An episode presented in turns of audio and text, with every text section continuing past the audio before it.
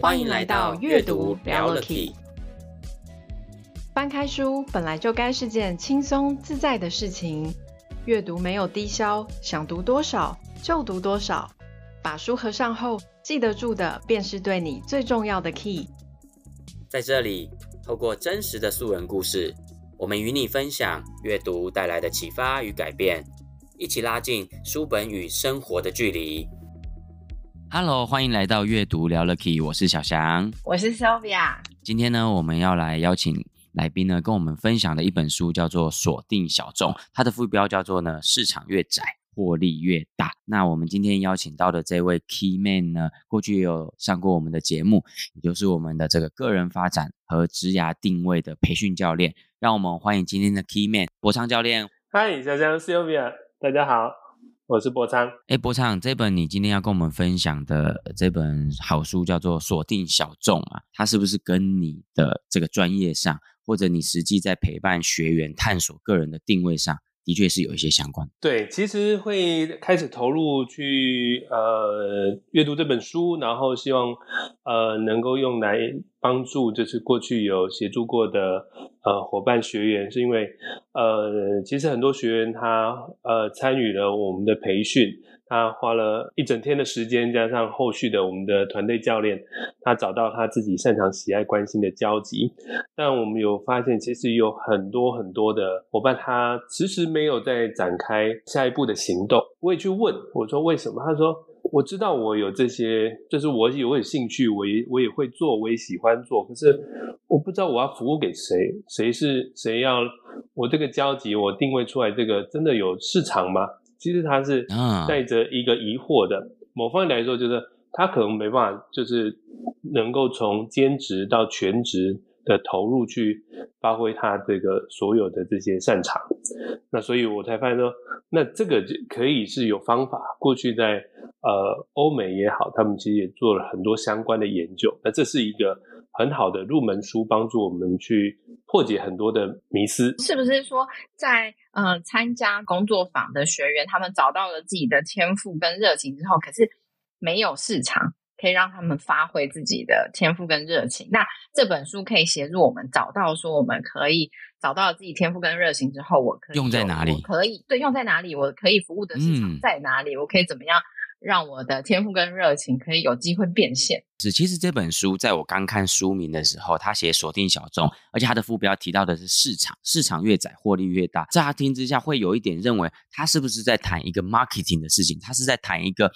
很行销面的东西。但我发现这本书今天博昌来跟我们分享，反而是可以。解决我们每一个人可能在生涯上的问题。等一下，我们这一集在博昌这边也会跟我们分享书中提到的，帮我们定义一下书中讲的什么是小众市场。那我们一般对它既定印象是什么？然后呢，也会再跟我们分享说，那我们为什么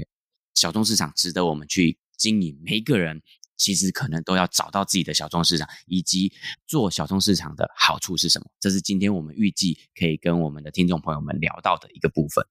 那什么是小众市场？呃，不然小强或 Sylvia，你们听到就是要锁定利基市场或锁定小众市场的时候，你们第一个联想到的是什么？联想到的是客户数量可能比较小，只能卖一卖给一百万人，跟卖给一百个人差很多哎。而且我，而且我听到小众市场，我还会想到，就是觉得它好像是一种很偏门、很冷门。我想到小众等于冷门。对，对，而且很冷门，它就不是热门啊。那然后我就会想到是啊，那冷门为什么我们值得去去做？因为你看，今天如果吴宗宪主持的那个得奖的那个金钟奖节目，如果他今天改名叫做综艺大冷门，你会想看吗？不会嘛？它是综艺大热门，人家都喜欢热门，那为什么今天冷门的东西会有人想去锁定呢？好像也是，这是我的既定印象啊。没有，还有另外也有好处啊，就是可能是精品类的，就是很特殊的东西。啊然后它是限量的，你就会锁定高端市场是不是？对，你就会觉得这个很特别，不是所有就是没有多少人可以买，但买到的就代表你很厉害什么的，然后你就会去抢啊，很稀有啊，稀有性啊。但是我觉得重点好像都是围绕在这个人数蛮蛮少上面，不知道这个是好处还是有是好处还是坏处就是了。哦，我觉得你们可能有很广泛的阅读，所以对这个呃题材有很多的想象，我觉得很棒。那我简单说明一下，就是小众市场其实英语它叫做 niche market，它是说一个需求独特、有高度细分，那也常被大公司忽略的小众。市场，举例来说，有人宠物食品，但是有人专门做有有机的宠物食品，做鲜食，他就不是吃那个宝路的罐头。那有人做那个 big size 的超大尺码的服装，他不做一般常规的这些尺寸，他专门就只做超大尺码的鞋子或衣服。哦，他不从他不从 S 做到 XL，他直接从 XXL 往上做。或者是叉叉 S 往下做就对了，这种概念。对，那这个如果以我们常见的，比如说机车，过去都大家都骑那个光阳、三阳、三叶、雅马哈，但 Gogoro 之于机车市场来讲，它就非常小众，它又是新品牌，又是电动的机车，所以现在的这个当时候的小众。只有市场上很少数的人因着环保的原因要购买，现在成为普遍了，对，也带动这些既既有的传统机车厂，它也要去做电动的车款了。那汽车更是一个经典，Toyota 是最大众的，它全球销售最大的，通常都是跟那个福斯在竞争第一、第二名。可是当特斯拉出来的时候，它也被迫要跟进，因为电动车这个趋势在特斯拉一开始从只做。最顶级的那个电动超跑到普遍化的这些 Model 系列之后，大家也开始要去做电动车的车款。所以小众不代表利润比较不好，小众不代表不会成为未来的流行，只是在一开始它是被忽略的，呃，甚至没有人去重视到的。回到我再讲一个更深一点点的。其实这个 niche market 的 niche 是从一个动物学家人提出来，他在就是现距今现在一百年前，他说，其实，在自然界里面，每个人动物、植物，它有它自然适合的地方，每个人是相互搭配的，就像树树有有栖息在比较高的地方，跟在低矮的这个灌木丛的，可是大家可以分工合作。那这个给我就是又。更深的，就是说，其实要符合自然的规律，我们应该是可以相互合作，而不是去呃每个人都要争取大大众市场。但是其实最后每个市场都杀成红海。这个这个我很有感触，因为我们前一阵子有录过一集的呃，有一集叫做《弱者的生存策略》，它刚好讲的就是生态栖位的这个部分，就是呃动植物啊，自然界他们。都应该要找到自己可以生存的一个气味，它不是跟大的去竞争，不是跟那个食物链顶端的那些就是什么老虎、美洲豹去竞争，它反而可以去找到它自己独特特有的一个生存的一个一个空间、一个领域。详情呢，大家想要深入了解，欢迎听我们的第一 P 七十八第七十八集，我们七十八集有聊过这个部分。对对，那本书也很推大家去看，想要了解小众市场，我觉得可以，也可以，就是也也推荐给博昌，也可以去看一下这个。原来这个 niche market 这个 niche 反而真的是从生态的这个部分出来的字，那难道它真的就没有一些缺点吗？如果我只锁定某一个小众市场，锁定我的利利基，它不会有不好的地方吗？它整理的缺点有七项，他说利基市场比较小，这个我们直觉。这是我们想得到嘛？他你不是跟大众市场相比，对，那他还说，那也许会更浪费，因为你可能要花更大的力气才能找到适合的这个客户，这是他形容的。第三，你可能会更竞争，因为别人看到你抓到这个好的这个利基的时候，别人也想跳进来。就让他举例说，过去福特汽车开发的第一台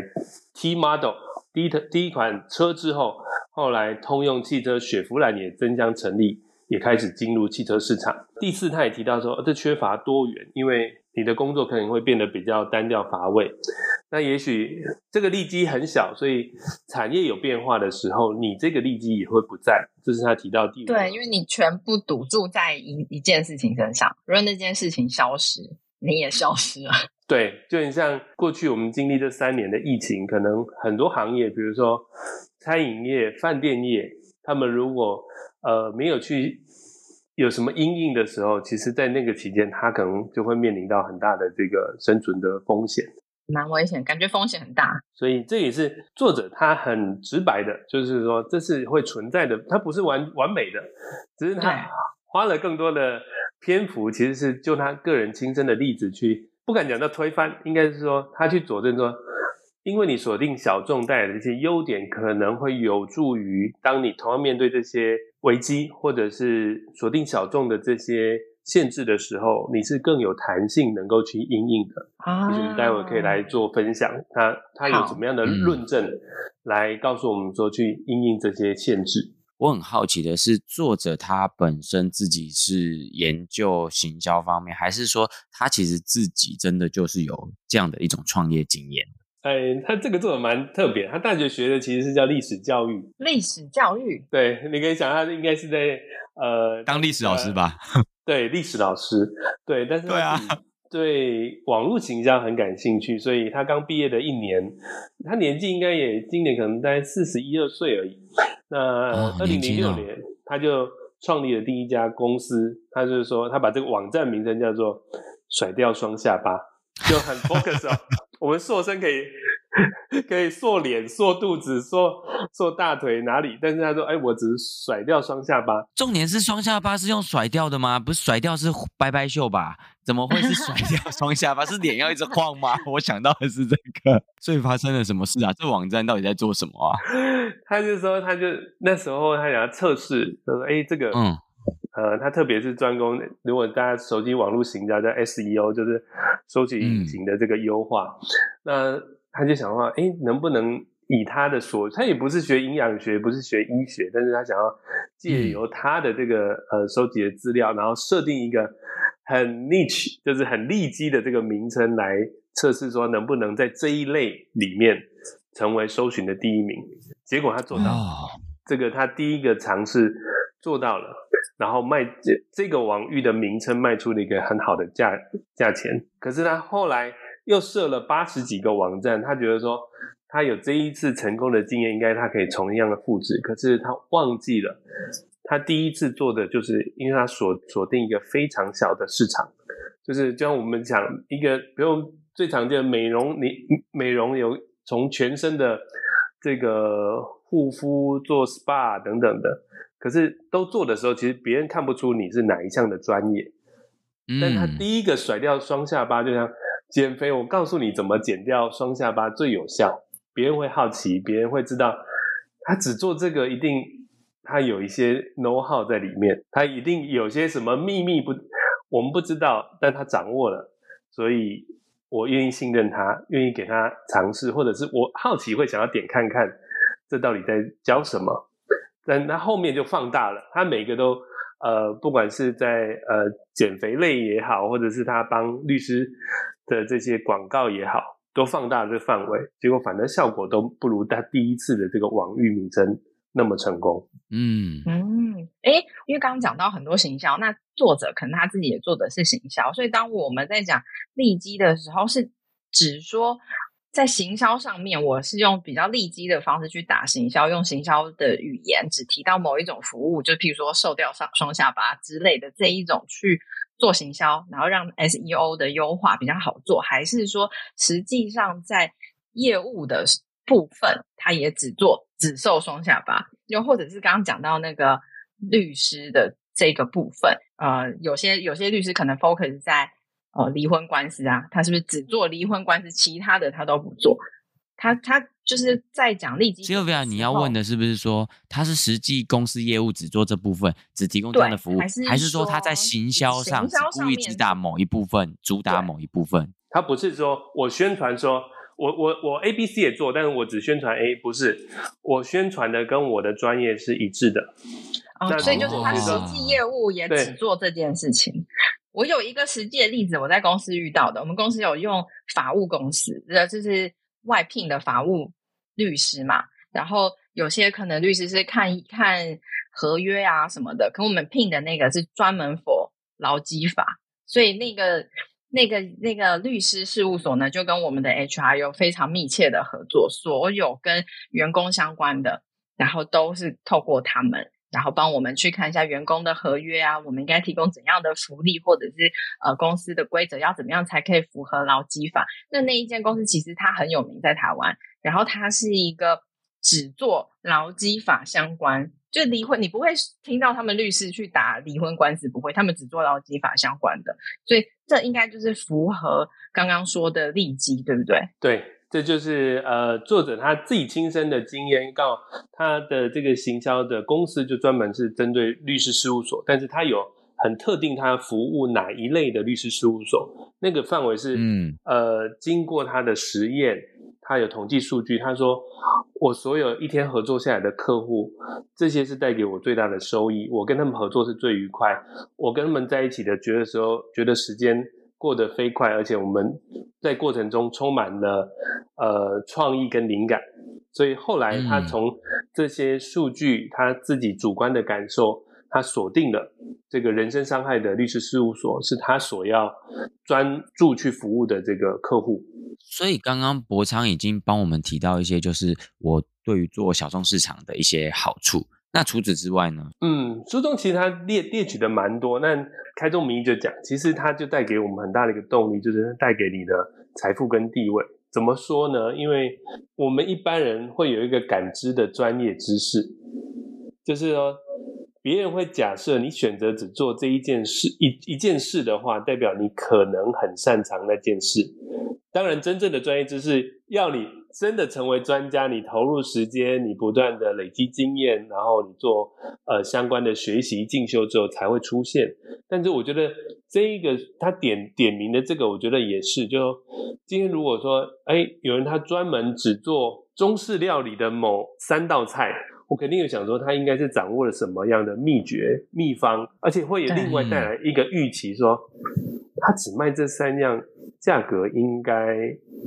不会是便宜的哦，因为他专精，嗯、他专精在这上面。我们就呃，书中作者来举一个，他说：今天你要看你有心脏的问题的时候，你要去看一个普通的内科医师，还是要去看心脏的专科医师？专科。那要动手术，你要考虑价格吗？是不会，对，甚至有时候你还会更愿更愿意去选择那种贵的，甚至还会怕选的，对，还怕选到太便宜，不敢用。对，对，你是你指定说，哎，我我还不只是要专科，我要主任医师，他还要有这个经验的。所以这个连带就是说，嗯、当你专精在这个小众的时候，作者说，第一个是你的觉察力就在这过程中提升，因为你要去专注的去想到底哪些是真正你能够去服务的市场对象。然后你具备哪些才能？那你也会在明确之后，你有更多的时间投入去优化你的能力。举例来讲，我那天很多人都学瑜伽，那瑜伽有很多种门派啊，也很多种不同的对象。嗯、今天你礼拜一要专门对那个呃已婚的妇女已经育婴要要修复疗愈瑜伽，礼拜二你要对长辈他要激励训练，要有点伸展的瑜伽，礼拜三你说。呃，那个儿童我也感兴趣，我也要去关注儿童的肢体的发展。呃，那礼拜四我又有另外一个，那一周你只花可能都只有一天在同一个族群上的时间去投入钻研他们的需求，跟培养你自己具备带动他们的能力。那相对你就很难累积你的经验，你一直不断在切换的时候，当有需求来，你其实会很难立刻在语言上或者在你的呃教学产品服务上去跟你的这个客户去同频，所以他可能会觉得，哎，这老师他什么也都知道，但好像我也看不清楚他真正专精在哪里了。作者就提说，呃，其实当你聚焦在利基市场、小众市场的时候，是因为你清楚自己在做什么，所以你变得很有自信。这我觉得每个人都是，你清楚你要做什么时候，你会很有信心。那客户看到你的自信，会对你产生信任。那接下来，当他们接受你的服务，变成你实际互动的客户之后，你你也能够带给他们想要的成果、期待的成果。最后，这个让你。呃，累积了实际的专业能力，也让你的信心更加的巩固，更加的呃夯实了这个你信心的基础。因为你办到了，客户也会对你建立起建立起就是你是一个专业专家的印象。因为你真的把我的事情办好了，而且这过程中我对你更加信任。这会产生一个正向的循环。反之，就是你试着想，如果你不知道自己做什么，你会有信心吗？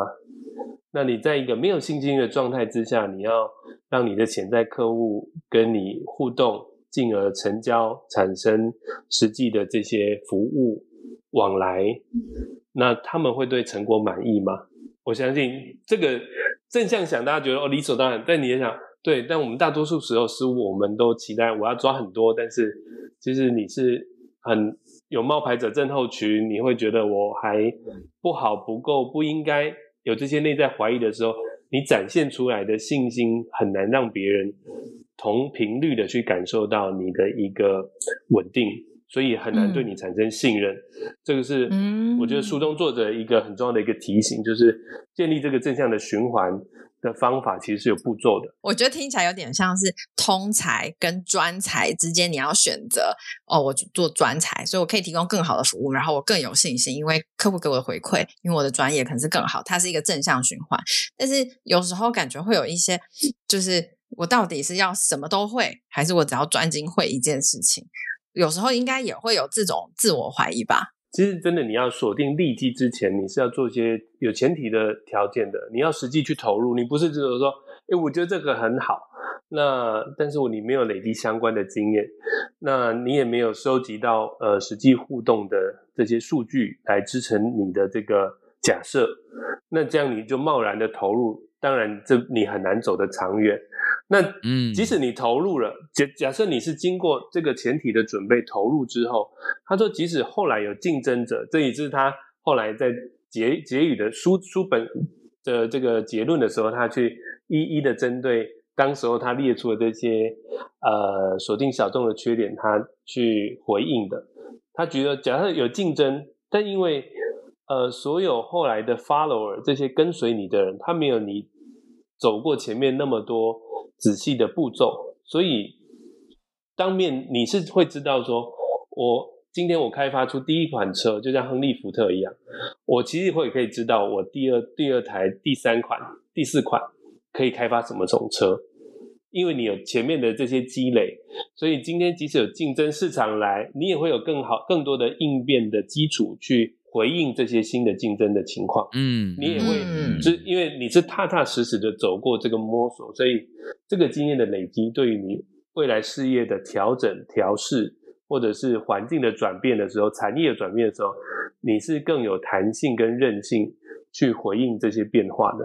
而不是就是说我只是看到这个很好，比如每个人都说那个手摇饮很好。你取得成本没有比别人好，你家里不是世代都种茶的，你也没有开发什么新的口味。说一蜂一窝蜂进来的时候，你你突然间你的原本你可能是第一家还有优势，但你很很快你在这个区域就那个优势就不见了。哦，就是第一也不能冒进，然后再来就是你投入了之后，最好给自己一点时间去积累这个专业。一部分也是探，也是一种了解自己到底是不是真的有这样的一个能力，在这个领域里面。那为什么对于我们每一个人来说，到底为什么做小众市场有没有一种终极的对我们的一个很最重要的地方？很谢小强，你这个提问很呃很深刻，也很关键，因为呃这个书我觉得。它是在所有针对利基市场是一个入门书，以我阅读完之后，嗯，但我觉得他最后提醒的一个观念非常好，也是很呃很底层很重要。为什么他要这么做？因为他说所有这一切都跟时间有关。你我的生命都是一天二十四小时，我们都是。对，如果我们不是投入在真正你能够对他人对这个。呃，你周遭的这个环境产生影响力的，其实这个是最耗损你最大资源的模式。它就是说，当你能够投入在利基，就是你用你的专长，用你的这个天赋，帮助别人节省时间，它是非常有价值。因为李笑来老师，一个大陆知名的一个创业家，他就讲，他说，金钱、时间哪一个重要？就他创业，还有他是发现。其实是时间大于金钱的，甚至他还细化讲，其实是你的专注力大于你的时间大于金钱。所以最终，任何价值的呈现，最根本就是帮助人能够节省时间。所以我联想到我在听书的时候听到一个例子，他举说，印度有一个哲学家，每次人家来找找他问问题的时候，他都会在他拿出他餐桌上的胡椒罐，一个黑胡椒罐，一个白胡椒罐，跟一个盐罐，他就会说，这白胡椒罐是代表我们出生，黑胡椒罐是我们离开人世的这一刻。他请这个来访的说，你摆一下，你这两个位置在哪里？你的开始跟结束，你先摆好了。对，然后他再拿给他盐罐，你现在在这两个距离的哪一个位置？就是靠你是靠近出生还是靠近死亡？他让他去感知他这个呃生命的这个是有是有限的，然后他其实越来越靠近黑胡椒罐，他就可以意识到他没有剩多少时间了。呃，另一个是其实黑胡椒罐也提醒我们，其实你根本不知道他什么时候是他的会结束。嗯，对哦，所以这个提醒是说，大家说，当这个哲学家跟这个来访者做完这一个摆放之后，所有讨论的问题都变得更深刻了，因为我们意识到我们时间是有限的。那这个就是，呃，作者就是在书中说，因为我们总有一天会死去，所以我们其实活着的每一刻都十分的宝贵，所以即使你是。帮自己或者帮别人节省片刻的时间都很难得，所以如果我们能够把时间当成是一个货币来算的话，锁定利基就可以帮助你自己节省时间，你也能够去更灵活的运用时间，进而获得更多的财富也好，还有影响力。甚至我觉得，其实这个部分就是让你能够有更有余裕的去享受你的生命。就像我今天突然在想。如果不是在锁定利基，那在做什么？就是他如果不是在做他自己，他可能白天上班的时候，除了花了那个八小时、九个小时，他下班也许还要再花一个小时到两个小时，也许要吃个美食，要跟朋友聚会，抱怨一下这个公司同事或者他遇到的这些。呃，挑战困难，白天花八到十小时产生压力，然后晚上要再花一到两小时 抒发压力、减轻压力，真的是很没效率。这让我就是就真的想到我们最一开始说的那个生态的七味，真的要找到属于自己的天地，做自己应该要就是属于也想做的事情，才不会白天积累了很多压力，从自己不喜欢做的事情，然后然后就是你的人生很有限。就是为什么要这样子，就是对待自己？嗯、那我觉得一方面也是像刚刚博昌有提提到说，就是对你的客户或是你的服务对象来讲，我们比较专精的服务，其实也是节省他们的时间。对对，这个也是我有意意识到，别人的也在问我说：“哎，教练到底真的在做什么？”我说。它可以缩短你探索跟呃迷茫、自我怀疑，也让你有更多时间去享受你的天赋、你的才能，还有你跟利基客户互动的时候带给你的成就感，甚至它带给你想要获得的机会、财富或地位，你可以更快的进入你的正向循环。你可以跟你喜欢的客户跟更多时间去陪伴家人也好，你的重视的人也好，这个我觉得是。教练，呃，我也越来越清楚说，哎，这个角色这样的一个工作对人最最大的帮助是，很多时候就是因为他没有看到自己的这些亮点，或者是他不够聚焦，所以他有很多的摸索，有很多的自我怀疑或没有信心。嗯，我觉得教练的这个这个工作真的是在做功德，节省大家的时间，让大家的生命可以过得更好。所以这其实也是利基市场的前提之一，对不对？你要找到对呃自己对什么样的事情是有热情，然后又有天赋、有能力去做的。对，这过程中其实就在帮助你自己聚焦。但对下一步，如果你也能够依着这个书中给的线索，你能够去整理说，哎，那我未来要跟谁互动？我能够提供。什么样的产品服务帮人省钱省时间，创造美好体验，或者是丰富他的生命感受？那我相信你这个服务会找到对应的跟你互动的客户。哇，我觉得今天博昌最后跟我们分享的这个部分，让我觉得这本书啊，我原本认为它就是一本。可能从最一开始印象偏管理，